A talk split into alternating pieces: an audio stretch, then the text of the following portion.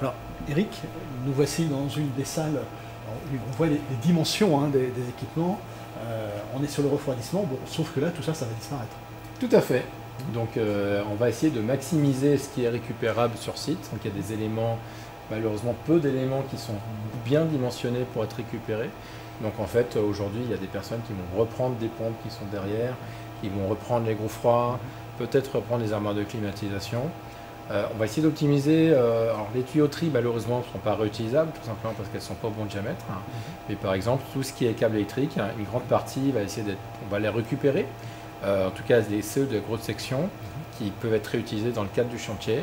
ce qui ne sera pas récupéré dans le cadre du chantier sera récupéré, refondu et externalisé, donc ça ne sera pas acheté à la poubelle. Hein. mais voilà, l'effort, c'est réellement de, de réutiliser, de donner une dernière vie à l'ensemble des éléments qui sont là, ou toute nouvelle vie quand on parle des, câbles électriques. Alors, tout à l'heure, on n'a pas pu y rentrer, mais euh, on est passé devant une salle euh, robotique. Euh, une des fonctions de ce site pour son propriétaire précédent était de, faire de la sauvegarde des data centers hein, parisiens ou maintenant qu'ils ont un peu partout, y compris en Belgique. Hein. Et, par rapport à ça, effectivement, il y a un très bel espace qui est un espace robotique et d'archivage de, bandes.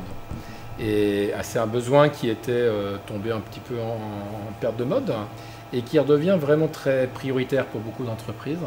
Et justement, si elle a fermé la clé, c'est qu'il y a un premier client qui est en train de s'y installer euh, et qui va sauvegarder toutes les données. Il y a 5 pétas de données. 5 euh, pétas de données qui sont aujourd'hui toutes les données qui sont stockées dans le cloud. Euh, chez Google, Microsoft, Amazon, tout ce qu'ils peuvent gérer mondialement va être archivé euh, dans les locaux qui ont été faits pour à l'époque, qu'on a totalement réhabilité, euh, qui, en fait, par rapport au risque cyber. Aujourd'hui, si leur data center brûle, bah, ils pourraient réutiliser toutes les données qui sont stockées sur plus de deux ans sur ce site. Mais le risque principal actuel, c'est effectivement, ce ne sont plus les incendies, c'est devenu le risque cyber. Et donc, on archive ces données et on sera en capacité de leur restituer. Et, ce site, en fait, une des, c'était vraiment l'idée qu'on avait en arrière-esprit en, achetant euh, ce site qui se trouve situé à 100 km de Paris.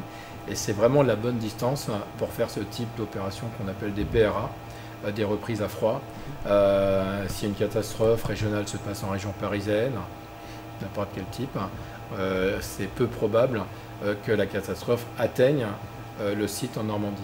Par contre, euh, sa proximité via l'autoroute permet de renvoyer des bandes et de reconstruire un système d'information sur euh, ailleurs euh, de manière très très rapide. C'est ça qui était très intéressant. Ce qui, d'une manière générale, permet de rappeler que un des objectifs, enfin parmi les objectifs de ce projet de data center, c'est celui d'apporter des solutions de sauvegarde. Tout à fait. Justement, effectivement, c'est l'archivage de données, la sauvegarde de données est un point important.